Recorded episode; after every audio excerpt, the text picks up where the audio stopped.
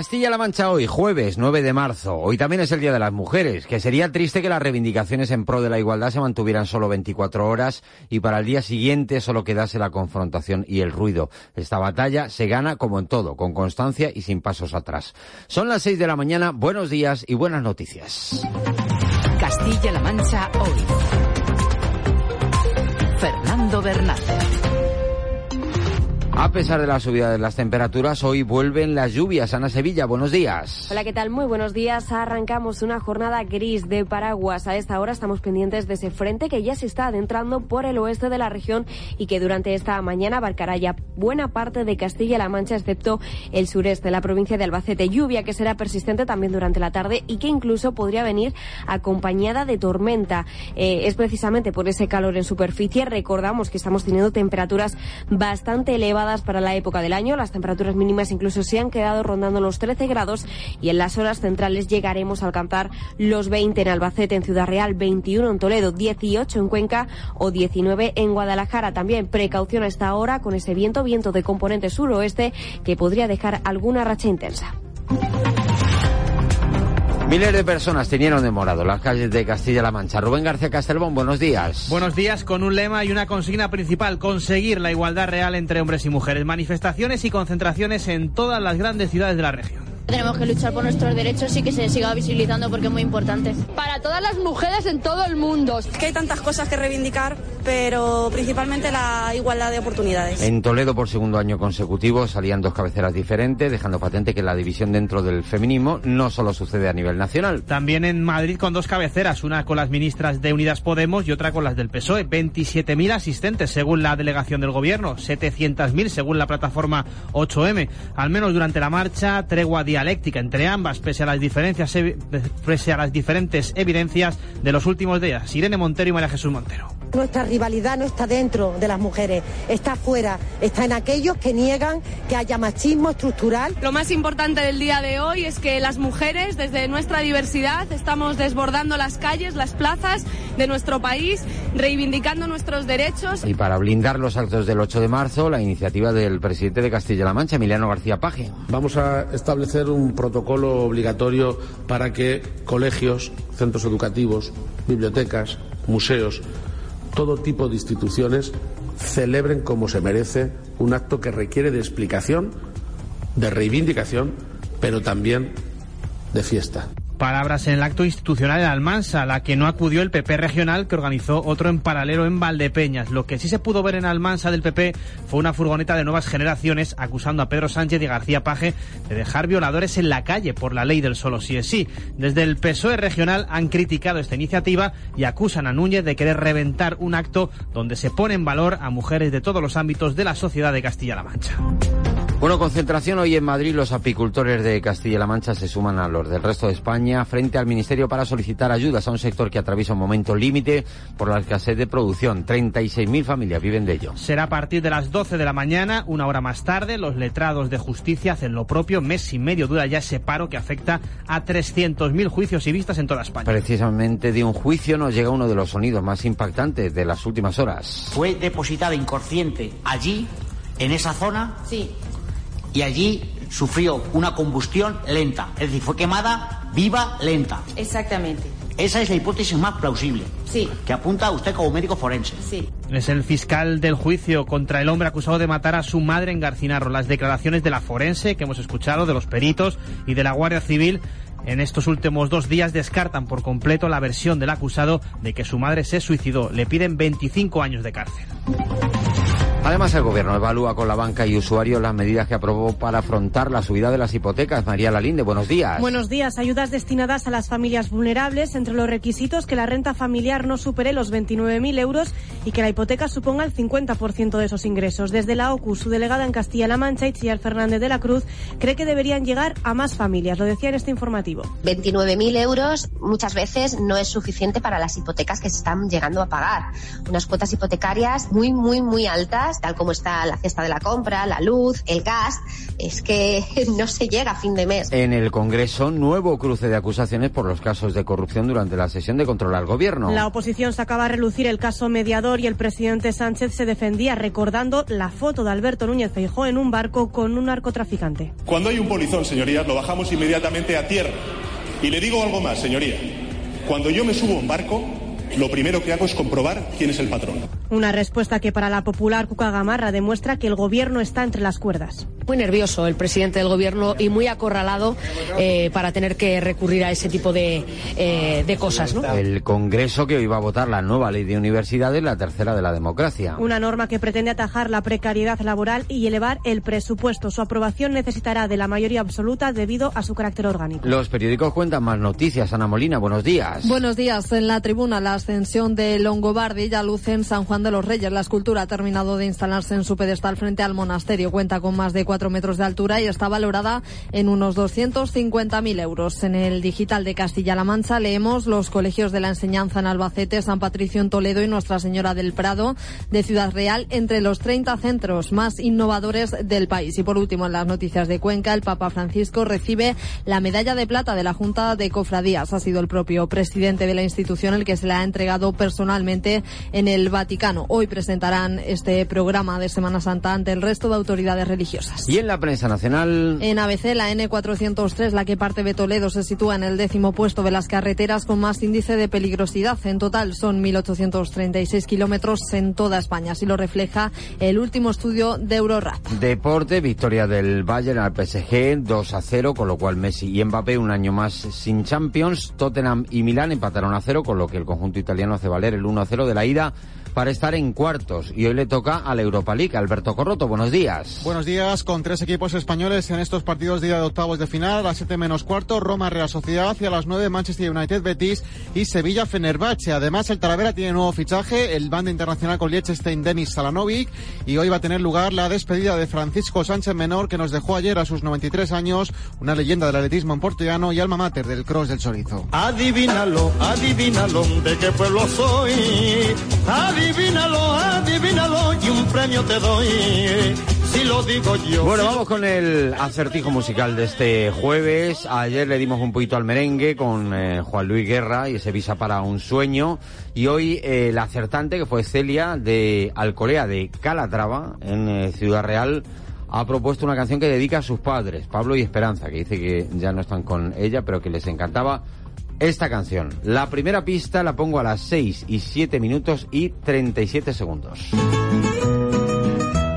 Segunda pista. Que no se estila ya más ni mi. Tercera pista. No se estila. Ajá. Y la cuarta. Y con donaire mi pañuelo. Pues ahí la tienen. No Es una- salimos del estilo, Madre ¿eh? mía. Nos hemos atascado, ¿eh? Bueno, Madre bueno, mía. no, hombre, no. Sí, sí. Yo creo que hay diferencia entre los años de la de ayer sí. y la de hoy, ¿no? la de la de hoy no tiene nada que Algunas décadas, eh, incluso, o Sí. más de una década seguro. Por eso estoy tan perdida. A Sí. ver, Yo Yo, la idea, ¿eh? cuarta pista puede dar despiste porque se escuchan dos voces. Ya. Ujú. ¿Seguro? Sí. Seguro. Sí, a mí me despista igual, me quedo igual. Bueno, seguro que la gente, como siempre, es más lista que nosotros y seguro que hay gente que ya lo sabe. El que ya lo sepa, que rápidamente escriba este número de WhatsApp.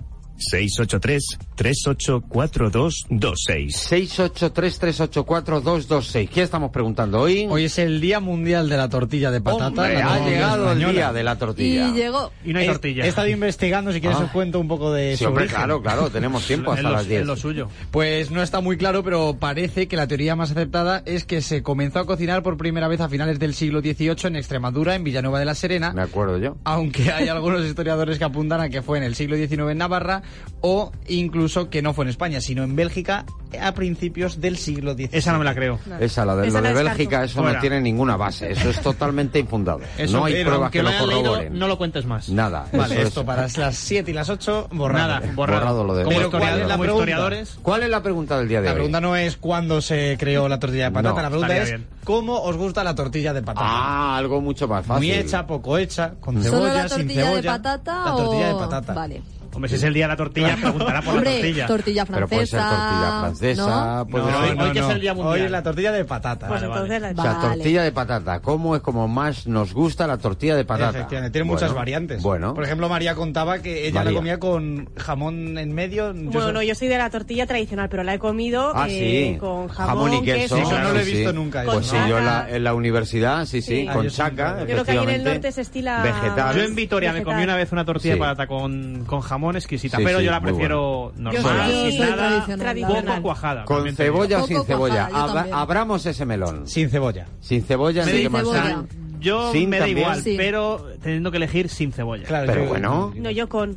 tú con... ah, ahora, ¿eh? mal, ahora, ¿eh? de pequeña era sin, pero ahora he crecido, he madurado y... Lo mismo mi madre le pone cebolla, no me entero. Que también Escuchas, yo soy de los de sin total, sin cebolla. Soy la única que Sin, con... sin, sí. O sea, Sí, yo sí, la- ahora mismo sí, Yo pero... la puedo comer con sin problema, pero Hombre, yo prefiero también, sin. claro. Pero prefiero sin. Yo no la puedo comer con, sin embargo. A ver, con, sin, ¿de qué Tengo hablamos? un problema con eso. Sí, sí, sí. Yo sin, sin Con cebolla. cebolla o sin cebolla. Bueno, pues eh, pronúnciense cómo les gusta O la... manden, to- o manden una tortilla aquí. O, ma- o mándenos Bueno. una foto comiendo tortilla de No, o patatas. la tortilla, o la Con una tortilla. tortilla. Un bocadillo también, qué buena, Qué ¿eh? rica. Bueno, en el 683384226, Jaime Pérez Sanz en control de sonido, hasta las 10 Castilla-La Mancha hoy, aquí en Radio Castilla-La Mancha. Castilla-La Mancha hoy. Fernando Bernández. Solidarios. Mayra Herrero. Hola, frenar la desigualdad es el reto que se ha marcado la ONG Manos Unidas y para ello impulsa proyectos de apoyo en África, América y Asia. Luchan contra el hambre y se suman a nuestro programa para darnos a conocer una de esas iniciativas que desarrollan en la provincia de Bilbao Rioja, en Potosí, Bolivia. Radio Castilla-La Mancha. Solidarios. Mayra Herrero. Los jueves a partir de las nueve y media de la noche. Radio Castilla-La Mancha. La radio que te escucha.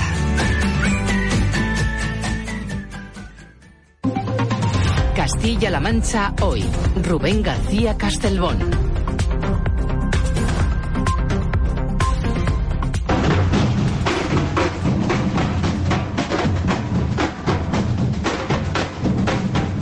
Seis y 12 minutos de la mañana, este fue uno de los sonidos que inundó las calles de Castilla-La Mancha durante el 8 de marzo. El movimiento feminista volvió a salir a las calles de la región para alzar la voz en favor de la igualdad real entre mujeres y hombres. Ana Molina. Manifestaciones, concentraciones y marchas que han eclipsado la polémica política por la división del discurso entre los principales partidos. En la calle, un mensaje común.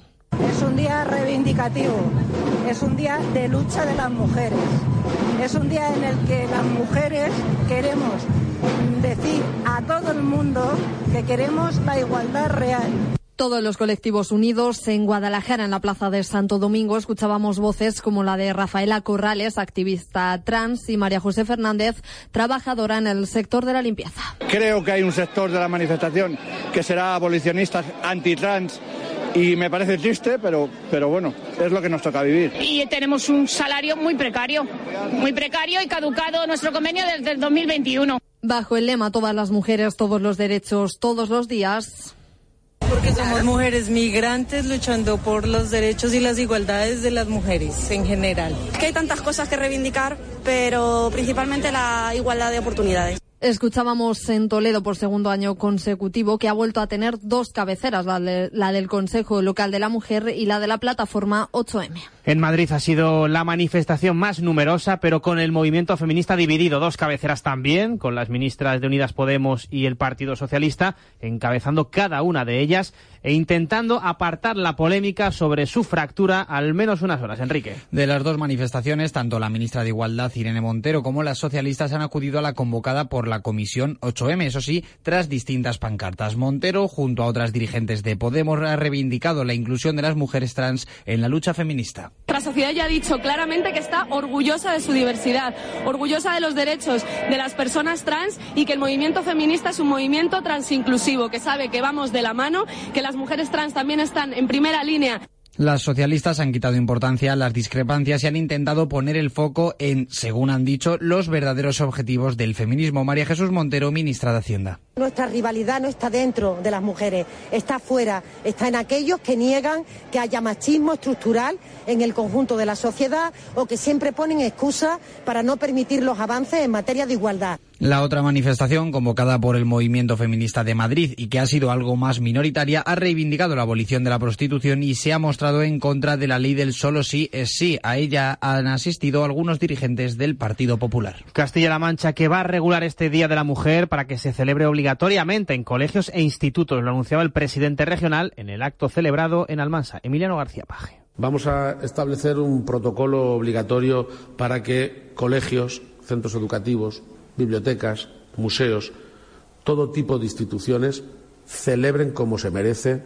un acto que requiere de explicación, de reivindicación, pero también de fiesta. Un acto institucional en el que se ha reconocido a ocho mujeres por sus logros y ser referentes en la lucha por la igualdad, informa Mayra Herrero. De igual a igual es el lema elegido por la Junta para este 8M, Día Internacional de las Mujeres, en el que el compromiso es avanzar y poner sobre la mesa más políticas que ayuden, entre otras cuestiones, a reducir el desempleo femenino o facilitar la conciliación de la vida laboral y familiar, como busca el Plan Corresponsables Pionero. Pilar Callado, directora del Instituto de la Mujer que han hecho que ahora mismo tengamos 34.000 familias beneficiarias, 53 menores atendidas y atendidos y 3.300 empleos creados, siendo además muy importante el 80% de mujeres. Reconocidas la profesora de danza clásica Llanos Ordiz Vico, la periodista especializada en género de Calzada de Calatrava en Ciudad Real Isabel Valdés Aragonés, la investigadora Carmen Herraiz Pérez de Sisante en Cuenca, la teniente coronel de la Guardia Civil Cristina Moreno de Guadalajara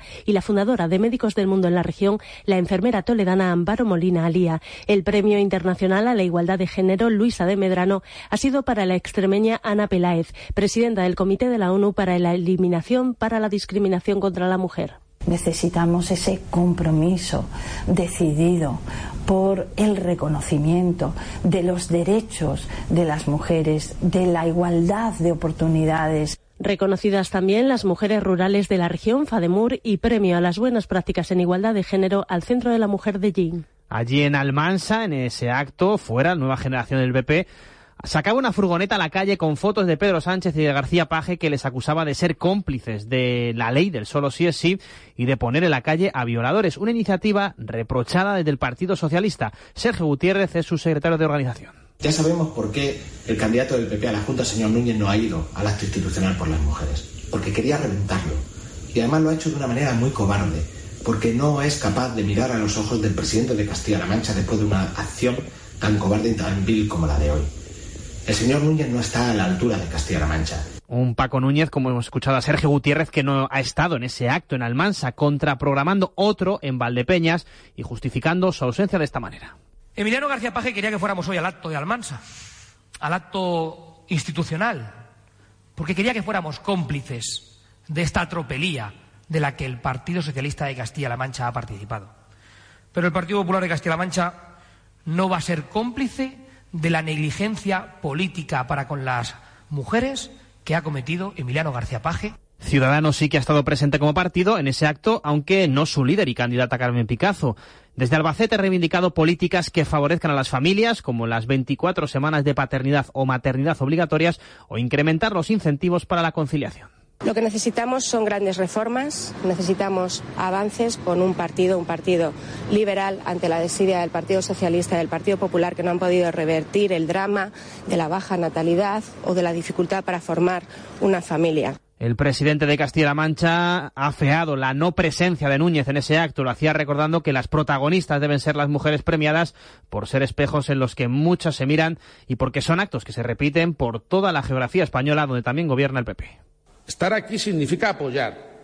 Encontrar excusas para no estar es muy lamentable.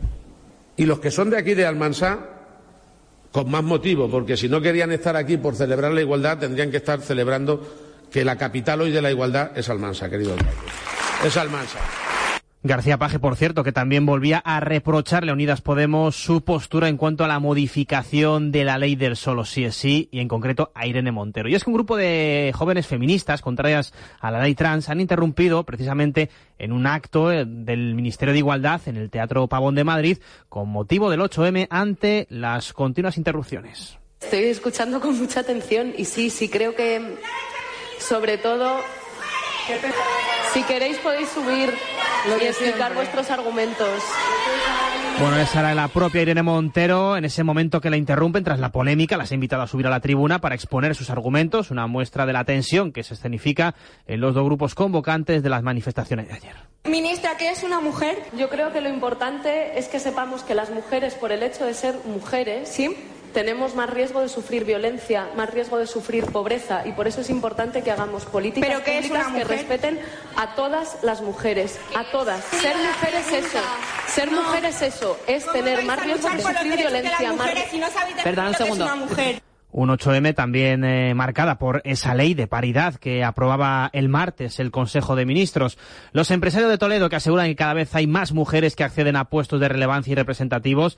Fedeto dicen es un ejemplo de ello, ya que de las cuatro vicepresidencias, dos están ocupadas por mujeres. Eso sí, reconocen que todavía queda mucho camino por recorrer. Manuel Madruga es el secretario regional de la patronal toledana. mujeres que acceden a puestos de relevancia en grandes empresas, en medianas empresas de las que tenemos en Castilla-La Mancha. Y no solo eso, sino que también, y quizá esto sería el colofón a destacar, es que están accediendo por propia voluntad, claro está, a puestos de representatividad empresarial. 6 y 21 minutos de la mañana, los apicultores de Castilla-La Mancha se manifiestan hoy en Madrid. Lo van a hacer frente a la sede del Ministerio de Agricultura para visibilizar los problemas que atraviesa el sector en una campaña donde la producción se ha reducido a la mitad. Silvia Almenara. Una reducción que se debe fundamentalmente a la falta de lluvias y calor extremo del verano, a la muerte de hasta un tercio de las colmenas por problemas sanitarios y ataques de depredadores, pero sobre todo a la fuer- al fuerte encarecimiento de los costes de producción, por ejemplo, suplementos de alimentación o combustibles para la transhumancia. Por todo ello, los apicultores de toda España pedirán ante el Ministerio la puesta en marcha de un conjunto de medidas que palien esta grave crisis que afecta a más de 36.000 familias. En esta concentración participará una representación de la Asociación Provincial de Apicultores de Albacete, así como Julián Morcillo, secretario general de la Unión de Pequeños Agricultores de Castilla-La Mancha. También los letrados judiciales se van a manifestar hoy en Madrid tras mes y medio de paro, según las últimas cifras facilitadas por el Comité de Huelga. Este paro deja ya 350.000 demandas pendientes de reparto, 300.000 juicios suspendidos y alrededor de mil millones de euros paralizados. El saldo medio de la cuenta de consignaciones de los juzgados está a punto de llegar a los 6.000 millones de euros. Y eso que al menos Castilla-La Mancha es una de las regiones con menos litigios judiciales. En el año 2022 la tasa se quedó en los 113 casos por cada 100.000 habitantes, según datos del Tribunal Superior de Justicia de Castilla-La Mancha. Enrique Lumbreras. Los juzgados y tribunales de la región atendieron 233.152 asuntos el año pasado. Se supone un crecimiento del 6,3% en relación al año anterior. De ellos, 217.900 procedimientos quedaron resueltos. Eso es un 1,1% más que en 2021. Aún así, se cerró el año con 160.000 casos pendientes de resolución, casi un 10% más que el año pasado. De los eh, casos atendidos, 101.000 fueron civiles y 110.000 penales. El resto fueron asuntos de lo social o de lo contencioso administrativo. En ambos eh, ámbitos entraron menos casos que un año antes. A nivel nacional, la tasa de litigiosidad fue de 140 asuntos por cada mil habitantes. Y precisamente seguimos en los tribunales. Continúa en Cuenca el juicio contra el hombre acusado de matar a su madre en Garcinarro hace ya cuatro años. En la segunda sesión, la de ayer miércoles, eh, ha tenido lugar la declaración de los forenses encargados del levantamiento del cadáver y de la autopsia. Han confirmado que la mujer estaba inconsciente pero viva cuando fue calcinada. Oriana Márquez. Las forenses han descartado la hipótesis de la defensa, que se basa en que la mujer se suicidó. Así lo señalaba una de ellas. Si la persona está consciente, aunque quisiera suicidarse, tendría que haber removido, se remueve del dolor. Y este no era el caso. También han señalado que se hallaron restos de humo y hollín en los pulmones de la víctima, lo que significa que estaba viva cuando fue calcinada y aseguran que murió a causa de un fallo multiorgánico por quemaduras de segundo y tercer grado. Así se lo pregunta al fiscal. Ella recibió un fuerte golpe en la zona de la cabeza, fue depositada inconsciente allí, en esa zona, Sí. y allí sufrió una combustión lenta. Es decir, fue quemada viva, lenta. Exactamente. Esa es la hipótesis más plausible. Sí. La Fiscalía ha elevado a definitiva su petición de 25 años de prisión por asesinato, mientras que la defensa solicita la absolución. El juicio continuará este jueves con las conclusiones de las partes y la entrega del objeto del veredicto al jurado. En Toledo sigue grave el hombre de 26 años apuñalado en el barrio del Polígono. Javier Mateo. Pocos detalles se saben de momento del suceso y de hecho no hay de momento ningún detenido. Ocurría casi a las 5 de la tarde, el aviso llegaba a las 4 y 48 en la calle Río Valdellernos, del barrio de Santa María de Benquerencia. Como bien decís, el apuñalado es un varón, un joven de 26 años que recibía la puñalada a la altura del pecho por causas que se desconocen. Hasta el lugar se trasladaban patrullas de la Policía Nacional y Local, de hecho es la Policía Nacional la que lleva la investigación, y una UBI móvil lo trasladaba ya grave al cercano hospital Universitario de Toledo. El desenlace sobre la desaparición de Juan Miguel Isla puede estar próximo, así lo ha contado en una entrevista en exclusiva a Castilla-La Mancha Media su abogado. Recordamos que el rastro de Isla se perdió en julio del año pasado en Manzanares cuando iba a cobrar una importante suma de dinero. Manuel Ibarraga. Un caso que parecía un callejón sin salida, pero cuya resolución podría estar no muy lejana. Desde el 22 de julio que se le perdió la pista en Manzanares, su familia no ha dejado de buscarle, colaborando activamente con la Guardia Civil para esclarecer qué pudo pasarle a Juan Miguel Isla. Javier Campos es el abogado de los hijos del desaparecido. Lo que nos comunican eh, de, de parte de la Guardia Civil que se dedica a esta investigación es que avanza favorablemente y que podría resolverse eh, relativamente pronto. Este caso parece coincidir con otra desaparición en la misma localidad y en circunstancias similares y con un denominador común, un intermediario con quien ambos habían tenido relación. Tienen la firme convicción de que de que no fue una desaparición voluntaria. La investigación sigue su curso y ya dio sus primeros resultados. La localización del coche de Juan Miguel Isla. La Guardia Civil también ha realizado una reconstrucción de las últimas imágenes que se tienen de este vehículo circulando por Manzanares el día de la desaparición para comprobar quién lo conducía en ese momento. Y la Guardia Civil ha detenido a tres personas tras la presunta agresión a un docente el pasado jueves en el Colegio Virgen de la Sierra de Villarrubia de los Ojos en Ciudad Real. Son familiares de una alumna del colegio, María Rivas. Se trata del padre y dos hermanos de la alumna a los que se les atribuye un delito de atentado contra la autoridad. La presunta agresión al docente se produjo en el periodo de recreo a las puertas del centro. Supuestamente, mientras unos familiares lo sujetaban, otro le golpeó. También se investiga a dos personas más por un presunto delito de revelación de secretos en relación a un vídeo que circulaba por redes sociales en el que al parecer se ve al docente y a la menor. Actualidad de España y el mundo. El gobierno evalúa las medidas que aprobó para ayudar a las familias vulnerables a afrontar la subida de las hipotecas. Se reúne hoy con la banca y usuarios para evaluar estas medidas acordadas hace cuatro meses. Entre los requisitos para acceder, que la renta familiar no supere los 29.000 euros y que la cuota hipotecaria suponga el 50% de esos ingresos. Itziar Fernández de la Cruz, delegada de la OCU en Castilla-La Mancha, cree necesario que se amplíen estas ayudas a las clases medias. Creemos que estas ayudas lo que tienen que hacer es llegar a más gente. 29.000 euros muchas veces no es suficiente para las hipotecas que se están llegando a pagar. Unas cuotas hipotecarias eh, muy, muy, muy altas que ocupan el 40, entre el 40% eh, de, de los ingresos de una unidad familiar. Es que no se llega a fin de mes. La corrupción protagonista de la sesión de control al gobierno en el Congreso. Ha servido de arma arrojadiza entre unos y otros. La oposición le ha reprochado al PSOE el caso mediador, mientras que el Ejecutivo se ha defendido sacando a relucir los casos de corrupción del PP. En este sentido, ha recordado la foto de Alberto Núñez Feijóo en un barco con un narcotraficante. Cuca Gamarra PP, a la que le responde el presidente Pedro Sánchez. Usted no puede llamarse feminista cuando se pone de perfil en el caso del Tito Berni, que afecta al Partido Socialista y en el que están implicadas mujeres. Cuando hay un polizón, señorías, lo bajamos inmediatamente a tierra.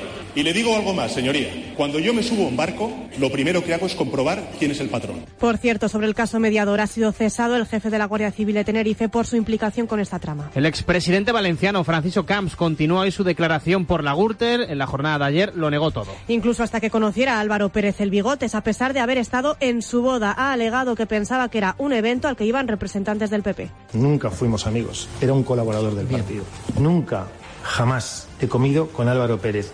Nunca ha venido a mi casa. La reforma universitaria a debate hoy en el Congreso. Es la tercera de la democracia, una ley que persigue atajar la precariedad laboral y elevar el presupuesto pasando del actual 0,7 al 1% del PIB de aquí a 2030. Su aprobación necesitará de la mayoría absoluta del hemiciclo debido a su carácter orgánico, una norma que ha sorteado ya los vetos planteados por PP, Vox y Junts y ha incorporado varias enmiendas durante su tramitación. Y del exterior, la madrugada deja explosiones en varias regiones de Ucrania. La alerta aérea se ha extendido por todo el país. Las autoridades señalan que Rusia ha atacado las infraestructuras energéticas y hay varias localidades sin luz. También confirman explosiones en la capital, en Kiev, mientras la Unión Europea avanza en un acuerdo para movilizar más munición para Ucrania. Una propuesta del alto representante de la diplomacia europea, Josep Borrell.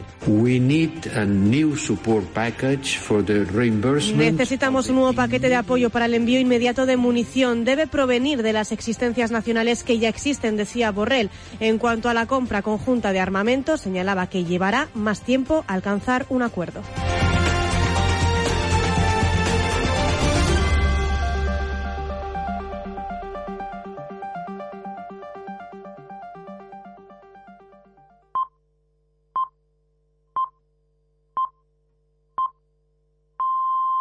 Son las seis y media.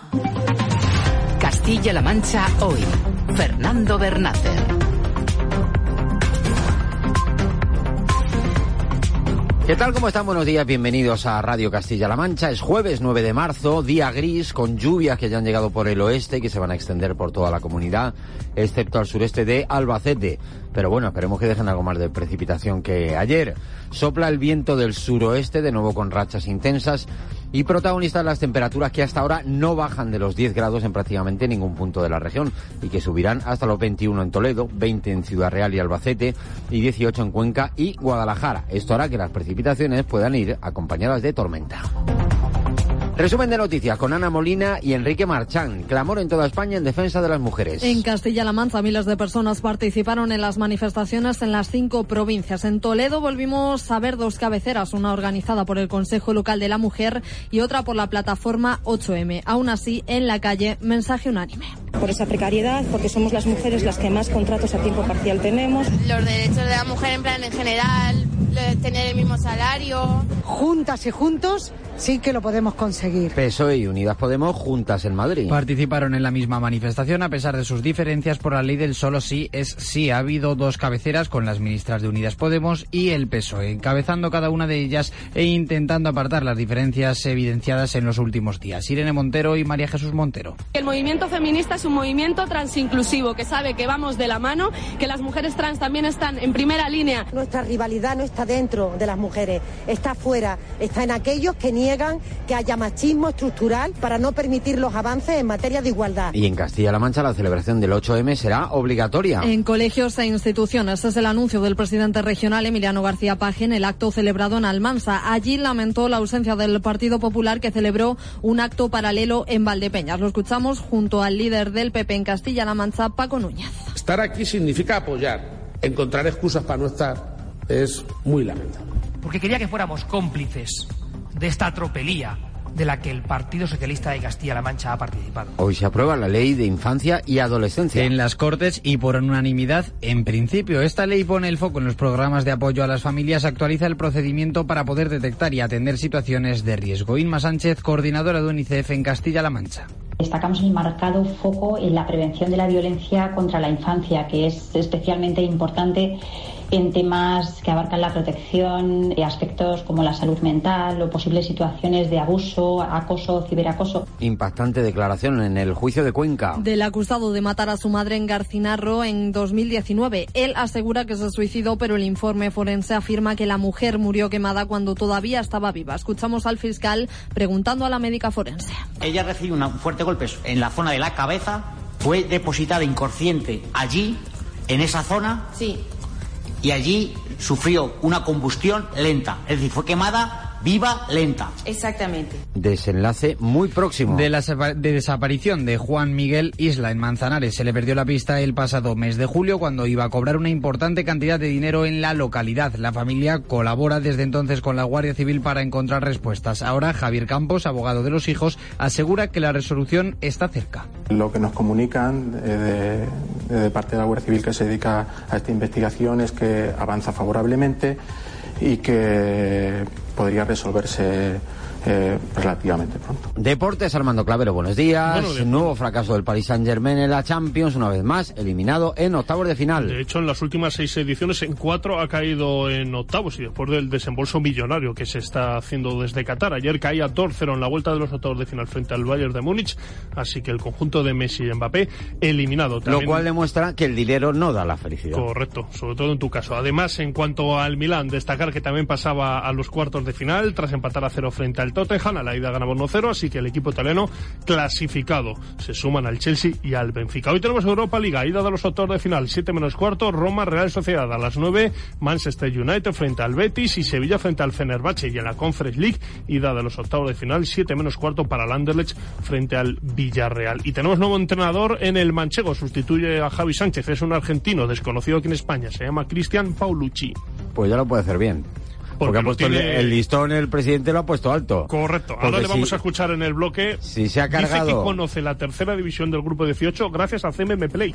Bueno, que es- desde allí, desde su país, él es argentino pero estaba en Chile, lo ha podido seguir. Eso es normal. La mejor manera de seguir la tercera división en cualquier lugar del mundo es a través de CMM Play. Eso, eso sí está claro. O sea, que se ha informado el hombre. El hombre parece ser Pero que ya digo que el listón informado. lo ha puesto alto el presidente al relevar, como dice él, al entrenador del equipo que va primero. Encima un entrenador Bueno, hoy en el eh, 683-384-226 estamos preguntando por la tortilla de patata. ¿Cuál es la forma en la que más le gusta comer la tortilla de patata? En bocata, rellena de jamón y queso o tortilla vegetal, con cebolla, sin cebolla, en el 683-384-226. Nos lo cuentan hoy por el día de la tortilla. Hasta las 10 Castilla-La Mancha hoy, aquí en Radio Castilla-La Mancha. Castilla-La Mancha hoy. Fernando Bernández. Vamos allá, con la A. Guiso de bacalao condimentado con ajos y otros ingredientes. Ajo arriero. ¡Correcto! Contiene la J, pasta de almendras, nueces, a veces piñones, pan rallado y tostado, especia fina y miel bien cocida. Mm, alajú.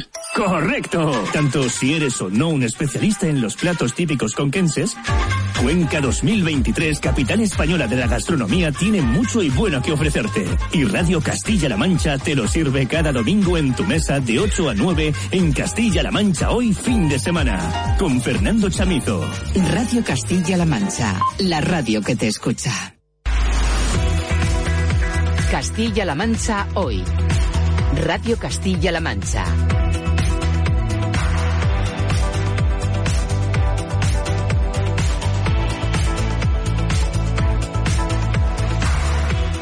Seis y casi 37 minutos de la mañana, miramos ya la información local y recorremos toda Castilla-La Mancha para saber qué va a ser noticia en este día. Comenzamos en Albacete. Daniel Marrón, ¿qué tal? Buenos días. Saludos, buenos días. Hoy la actualidad eh, viene muy sociosanitaria aquí, por eso tenemos varios actos en este sentido. Por ejemplo, el que a partir de las eh, 9 organiza el Sindicato de Enfermería SATSE precisamente para reclamar la jubilación anticipada voluntaria y también la reclasificación profesional en el grupo A.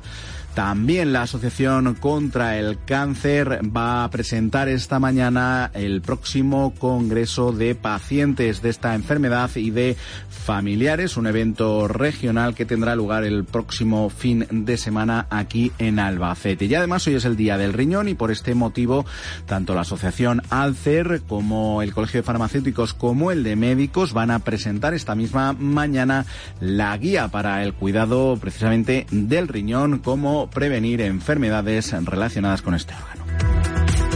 Nos vamos a Cuenca. Rodrigo Muñoz, ¿qué tal? Buenos días. Buenos días. En Cuenca se inaugura la exposición Descubriendo a María Primachenko, una mujer rural, pacifista y artista. Convertida en una figura identitaria de su país, la conocida artista ucraniana consiguió expresar en un lenguaje visual propio desde escenas cotidianas sencillas con coloridos motivos vegetales y florales de la artesanía tradicional a un fantástico bestiario a partir de las leyendas mitológicas eslavas convertidas en símbolos. Asociaciones inesperadas, anticipatorias de lo que sería la guerra. María Primachenko nunca hubiera imaginado que su obra se convertiría en objetivo de los misiles de una guerra tan absurda como cruenta, al igual que el resto de las guerras, evidentemente. En su discurso pictórico estuvo muy presente la denuncia de los conflictos bélicos, el alegato por lo sencillo, lo natural y lo fantástico. Seguimos en Guadalajara, Mario Vizcaíno, buenos días. Muy buenos días. Hoy se celebra el Día Mundial del Riñón y la Asociación Alcer de Pacientes Renales va a instalar una mesa informativa en el Hospital Universitario de Guadalajara con la idea de dar a conocer cuáles son las enfermedades nefrológicas más comunes y cómo ante posibles complicaciones los trasplantes son absolutamente viables hoy en día. Y esta tarde se pone punto y final a la segunda edición de la Feria Logistic Spain, por la que han pasado decenas de directivos y empresas relacionadas con el transporte y la distribución, y que está siendo todo un referente internacional en el sector de la logística. Seguimos en Ciudad Real. Alicia González, buenos días. Hola, buenos días. ¿Qué tal? La capital ciudad realeña celebra el Día Mundial del Riñón en una labor por concienciar de las enfermedades y patologías de este órgano. Este año con una campaña bajo el lema Salud Renal para Todos, destinada a prevenir de forma temprana la enfermedad renal. Para ello, Alcer, la Asociación para la Lucha contra las Enfermedades del Riñón, prepara una serie de mesas informativas ubicadas en la Plaza Mayor de la capital a partir de las 10 de esta mañana. Por otro lado, y continuando con la programación municipal del Día Internacional de la Mujer, esta tarde tendrá lugar una ruta turística teatralizada guiada por la Ciudad Real de las Mujeres que partirá desde la Casa de la Ciudad. Seguimos en la delegación de Alcázar de San Juan. María Ñacle, buenos días. Buenos días. Para conmemorar el Día Mundial del Riñón, desde la Asociación para la Lucha contra las Enfermedades del Riñón, ALCER, se han organizado varios actos por toda la provincia de Ciudad Real bajo el lema Salud Renal para Todos. Aquí en Alcázar, desde las 11 hasta la 1 de la tarde, se habilitará una mesa informativa en el Hospital Mancha Centro de esta localidad. Y a las 12 y media, en este mismo centro sanitario, se llevará a cabo una rueda de prensa en la que participarán profesionales de los servicios de nefrología y representantes locales del ayuntamiento. Todo esto con un objetivo claro, fomentar la prevención y el tratamiento temprano de las enfermedades renales. Además, tanto los molinos de Alcázar como otros edificios institucionales se teñirán de verde para reivindicar este día. Seguimos en Puerto Llano. Ana Belén buenos días. Hola, ¿qué tal? Hoy es día de teatro en Puerto Llano porque sobre las tablas del Auditorio Municipal la compañía Teatro Tales pondrá en escena Forever. Será a las 8 de la tarde con entrada libre en el marco de las actividades programadas por el Centro de la Mujer. La obra, que recibió una mención especial en el quinto Festival de Territorio Violeta de Cantabria, está escrita, dirigida y protagonizada por Rosa Cantero y es un homenaje a una generación de mujeres invisibles pero luchadoras e incansables. Nos vamos a Talavera de la Reina. Diego Gómez, buenos días. ¿Qué tal? Buenos días. En uno de los entornos patrimoniales por excelencia, como son las murallas de carnicerías, Talavera de la Reina acoge desde hoy la primera feria de la cerveza artesana. En la ciudad de la cerámica se van a dar cita hasta el domingo más de 15 cerveceros de Talavera, Toledo y Madrid fundamentalmente y que mostrarán al público 82 tipos de cervezas diferentes. La feria de la cerveza artesana, la primera que se realiza en la ciudad, irá acompañada de conciertos, juegos tradicionales para los más pequeños y food track. Y cerramos nuestro recorrido en la capital regional, en Toledo, Ana. A partir de las nueve y media conoceremos todos los galardonados con los premios al mérito deportivo de Castilla-La Mancha. Media hora más tarde asistiremos en la Consejería de Desarrollo Sostenible a la presentación de la campaña No me líes por ser mujer. Y por cierto que continuando con las actividades programadas para el Festival FEM a las cinco en el Paseo García Lorca habrá un café coloquio bajo el título Escucha mi voz, mujeres con síndrome de Down alzan sus voces y ya por la noche a las nueve en la Sala Pícaro, concierto gratuito de las Mujeres del Sol. 6 y 42 minutos de la mañana, hoy se va a celebrar pleno en las Cortes Regionales. A debate allí el proyecto de ley de atención a la infancia y adolescencia y la modificación de la ley de Montes María. Recordemos que la norma pone el foco en los programas de apoyo a las familias y apuesta por una atención íntegra en hogares y centros residenciales. Así lo avanzaba la consejera de Bienestar Social, Bárbara García Torijano, el pasado 21 de febrero. Potenciar, llevar a cabo los recursos, programas, proyectos que tenemos en marcha en Castilla-La Mancha, pero orientándoles sus políticas al momento real en el que estamos viviendo y en el que están viviendo nuestros niños, ¿no? Con la, bueno, pues con la sociedad en la que vivimos. Entre los puntos del día también se incluye la proposición socialista para modificar la ley de empleo público. Actos seguidos se producirán tres debates generales. Uno propuesto por Ciudadanos sobre transfugismo y los otros dos llevados a pleno por el PP sobre la ley estatal de libertad sexual y sobre inversión empresarial. La sesión se cerrará con tres preguntas orales al Consejo de Gobierno con tres temas muy diferentes. Deuda pública, la plataforma logística Albacete Alcázar de San Juan y los datos de empleo conocidos la semana pasada. Hoy el presidente regional, Emiliano García Paje, va a presentar en Toledo el servicio nocturno de la red de viviendas de mayores de Castilla-La Mancha, una prestación que favorece un mejor cuidado para los usuarios y usuarias de la red, al tiempo que permite la creación de empleo en los municipios que cuenten con este tipo de recursos asistenciales. Este servicio contempla la atención cotidiana y cercana de las personas mayores que residen en las más de 155 viviendas para personas mayores con las que cuenta la comunidad autónoma. Y la Diputación de Guadalajara aprueba un nuevo convenio con ACCEN para el programa Como en Casa para el año 2023, un servicio esencial para ancianos y personas dependientes o en riesgo de exclusión social en el medio rural. Un nuevo convenio que cuenta con más de 1,7 millones de euros de presupuesto y que incorpora a Uceda como una nueva zona de reparto de comida junto con Brihuega, Jadraque, Mondejar, Sacedón y Sigüenza. José Luis Vega es el presidente de la Diputación. Es un programa importante para la provincia de Guadalajara, importante en este caso para toda la región, porque se ha eh, extendido también al resto de la región de Castilla-La Mancha gracias al gobierno regional y al final son programas que se trabajan por y para la despoblación y lo que se pretende con ello es que nuestros mayores se mantengan en casa con la mejor calidad de vida. Y seguimos precisamente en eh, Guadalajara porque más empresas van a llegar a la región. El próximo lunes se va a inaugurar un centro logístico de última generación allí en la capital alcarreña de la empresa DB Schenker y que va a crear hasta 200 empleos. Lo anunciaba el alcalde Alberto Rojo, que ha mantenido un encuentro con el CEO de la compañía, con esta empresa logística referente en el ámbito mundial y que va a operar en Guadalajara en una planta de 50.000 metros cuadrados.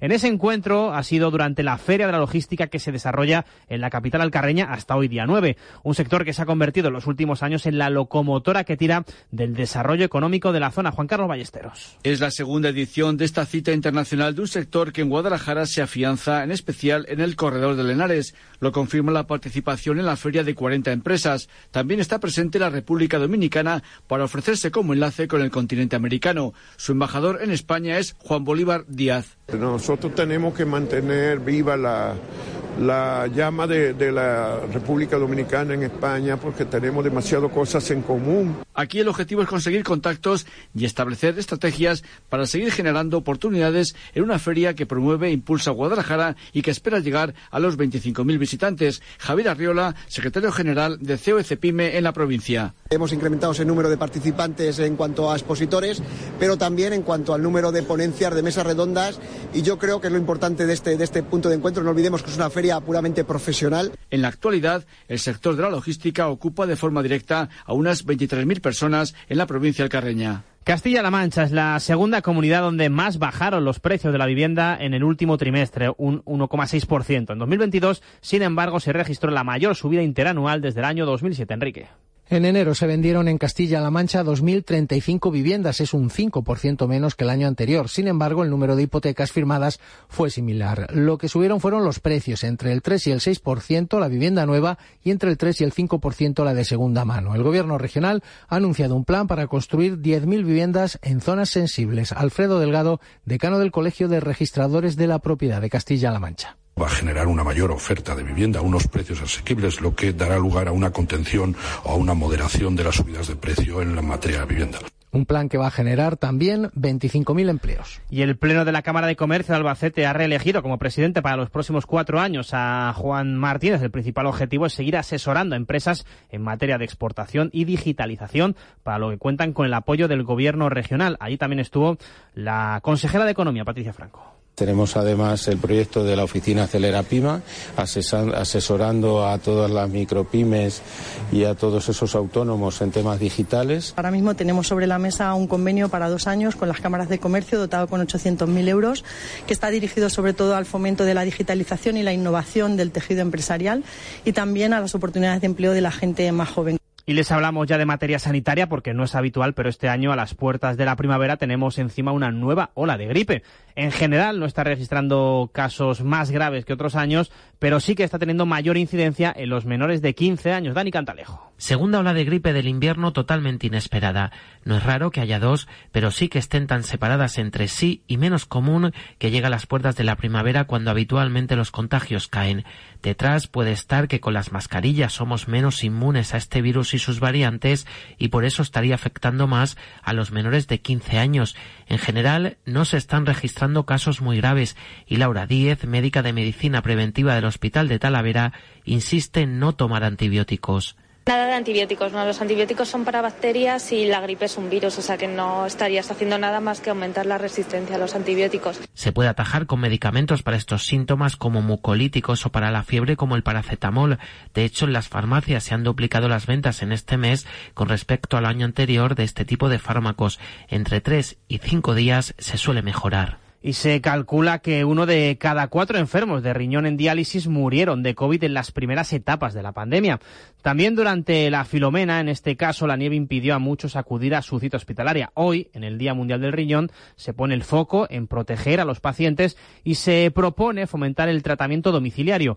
Patricia de Sequera es presidenta de la Sociedad Española de Neurología que además es un tratamiento que mejora muchísimo la calidad de vida porque permite conciliar la vida laboral, social, eh, familiar de las personas que lo padecen porque están en casa, pero también es una medida costo eficiente ¿no? y que permite eh, darle el tratamiento a, muchos más pacientes. 6 y 49 minutos de la mañana, 11 minutos para llegar a las 7 en punto y ya es momento de echar un vistazo a la prensa y tenemos que comenzar hablando como siempre por la prensa de Castilla-La Mancha y con una denuncia de una asociación ecologista de Toledo. Sí, la Asociación para la Recuperación del Bosque Autóctono ARBA que clama contra el ataque de la Confederación Hidrográfica del Tajo a la biodiversidad. Titular que leemos en la tribuna de Toledo, la entidad ecologista apunta a que la limpieza que ha llevado a cabo está dejando las orillas del río sin la cobertura vegetal necesaria para aves y mamíferos. Algunas de estas especies están protegidas, denuncian que está destruyendo hábitats catalogados como de protección especial por la Consejería de Agricultura. Además, este empeoramiento en la calidad del bosque de ribera pone en peligro la recuperación de las poblaciones de nutria que recientemente han recolonizado el río a su paso por la ciudad. Por otro lado, la asociación tampoco coincide con el criterio de poda. Critica que en algunos lugares se están dejando árboles muy pequeños, mientras que en otros se quedan los marchitos y se han quitado los jóvenes. Bueno, y de la prensa nacional, un 1,3% de los sanitarios se borra ante la eutanasia. Titular que encontramos en el país, el diario que ha recabado datos de los profesionales sanitarios que se han apuntado al registro de objetores de conciencia.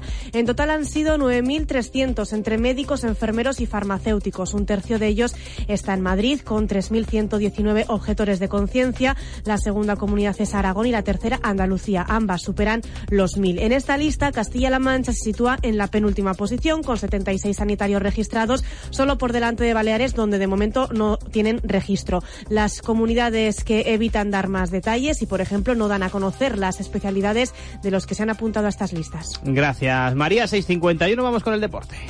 Castilla-La Mancha hoy. La actualidad del deporte. Armando Clavero, ¿qué tal? Muy buenos días. Liga de Campeones, el Paris Saint Germain eliminado de la Liga de Campeones una vez más a las primeras de cambio. Perdió ante el Bayern de Múnich ayer en la ida de los, o mejor dicho, perdía en la ida de los octavos de final 0-1. Las excusas que Mbappé estaba lesionado y ayer jugó el francés los 90 minutos, estaba perfecto en el Allianz Arena y a pesar de su participación volvió a perder, esta vez 2-0. Estaba lesionado Neymar. Armando. Era Neymar el que estaba lesionado. La verdad es que las excusas pueden ser múltiples. El PSG sigue sin ganar la Champions a pesar del brutal desembolso económico.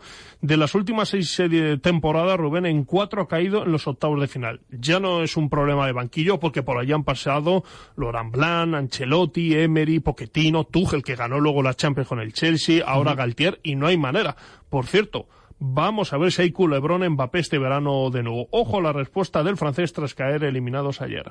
No, no, no, no, estoy tranquilo. Eh, la única cosa que, me importa esta temporada es de ganar la, liga y después veremos y después veremos. Así que puede haber de nuevo otro verano caso bueno, Lo de y después veremos lo lleva diciendo bastante veranos. Eso también es verdad. Y acaba de renovar, como quien dice, con el Paris Saint Germain. Pero debe ser muy frustrante para uno de los mejores jugadores del mundo que nada, que no hay manera, exactamente, solo se puede conformar con la liga francesa. Además, en la otra eliminatoria, el Milán empató a cero en Londres ante el Tottenham, como los italianos habían ganado 1-0 en casa, el Milán a cuartos, junto con el Bayern de Múnich, el Chelsea y el Benfica. Y hoy, ida de los octavos de final de la Europa Liga, 7 menos cuarto para el Roma, el Real Sociedad, a las 9 Manchester United, Betis y Sevilla Fenerbahce, y la Conference League, la tercera competición, 7 menos cuarto para el Anderlecht frente al Villarreal. Bueno, pues partidazos también en la en la Europa Europa League.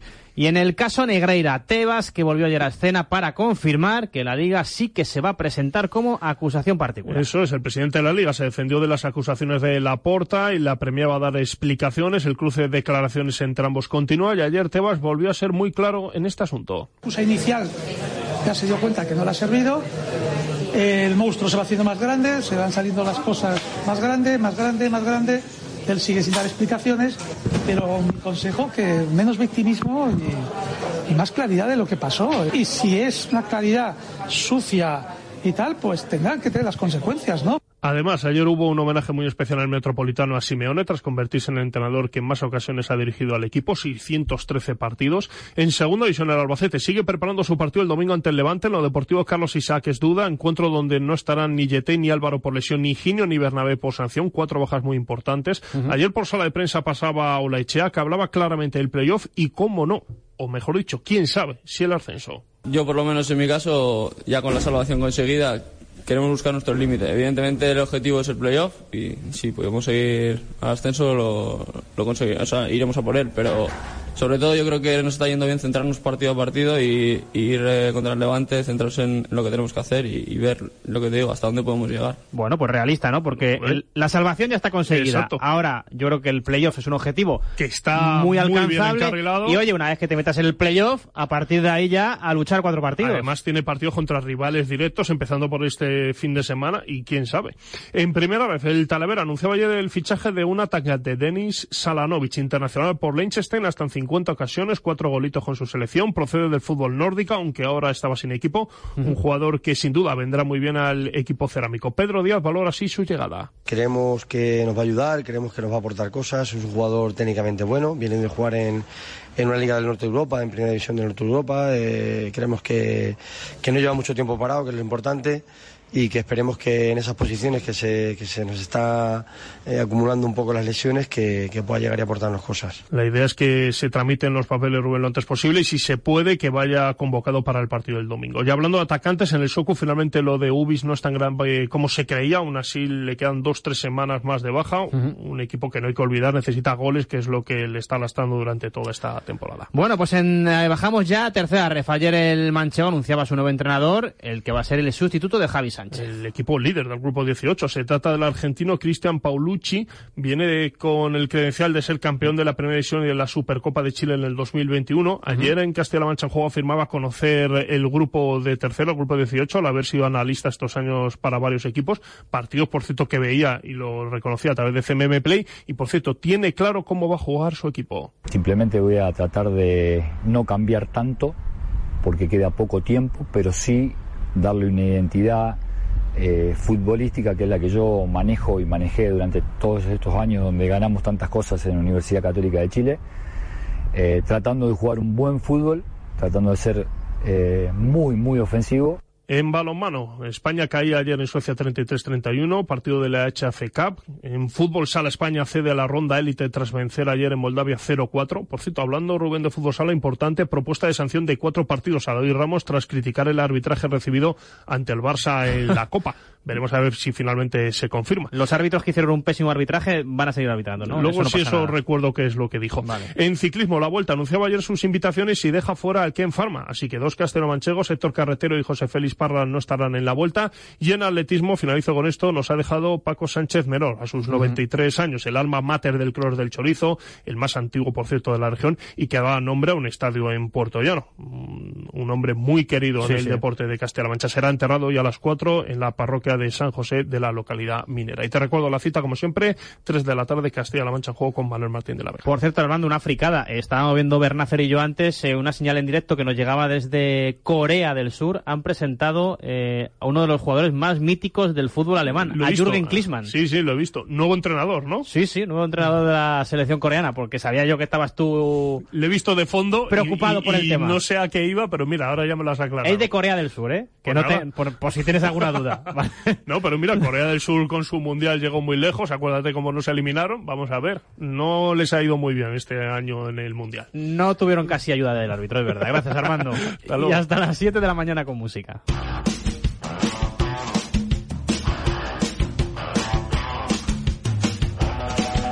Y lo hacemos con Café Quijano, que este fin de semana actúan en Ciudad Real, en el Teatro Quijano. Va a ser el próximo sábado para presentar su último álbum, Manhattan. Eso sí, las entradas están agotadas. Con una de sus canciones más conocidas, La Taberna del Buda, cerramos esta primera hora de Castilla-La Mancha hoy.